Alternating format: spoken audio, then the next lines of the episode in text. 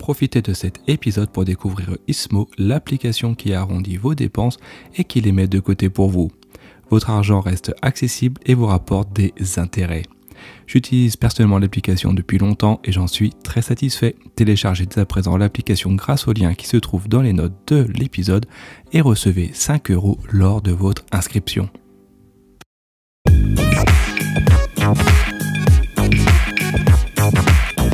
Bonjour à tous et bienvenue pour un nouvel épisode de euh, Saviez-vous?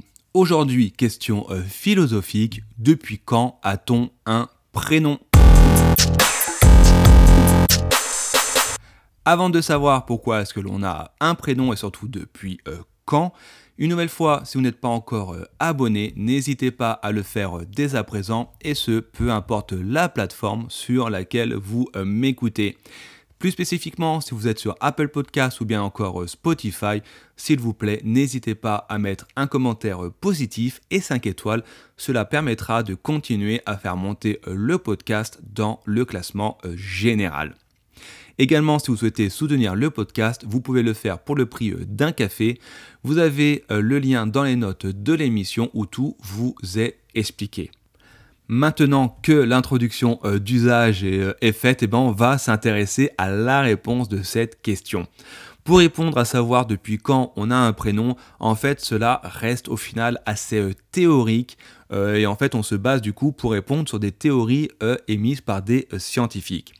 Ces scientifiques disent que depuis que l'espèce humaine a commencé à vouloir communiquer, et ce du coup depuis l'origine ben, de nos civilisations, on peut aisément euh, concevoir que nos ancêtres ont cherché à vouloir se différencier des uns et des autres lorsque le langage est euh, apparu.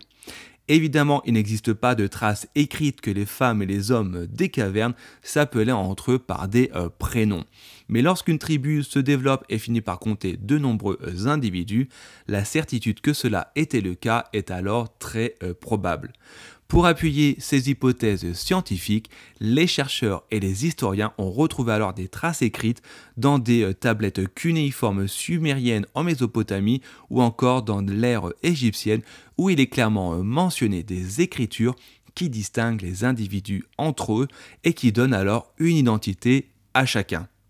Avec le temps, les surnoms ont alors laissé la place aux prénoms, mais saviez-vous que jusqu'à récemment, l'attribution des prénoms par les parents n'était euh, pas libre?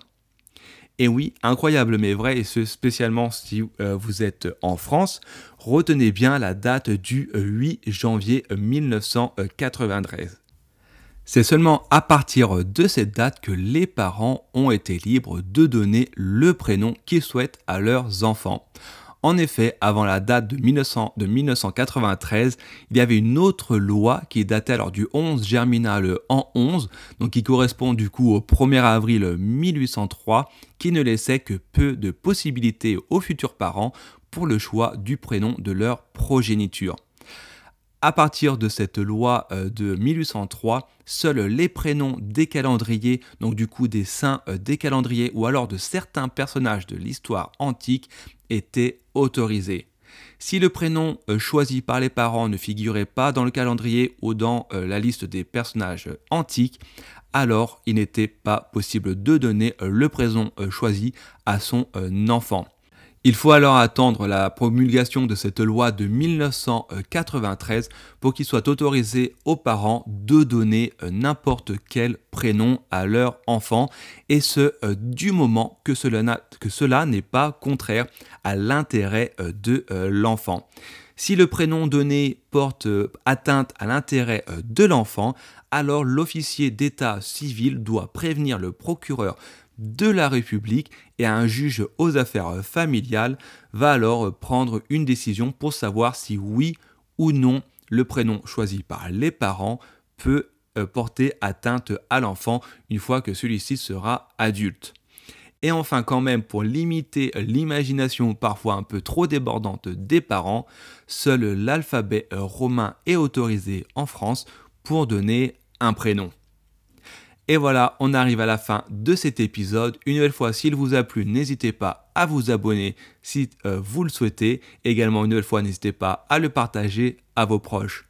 En attendant euh, le prochain épisode, je vous souhaite une bonne journée et je vous dis à très bientôt.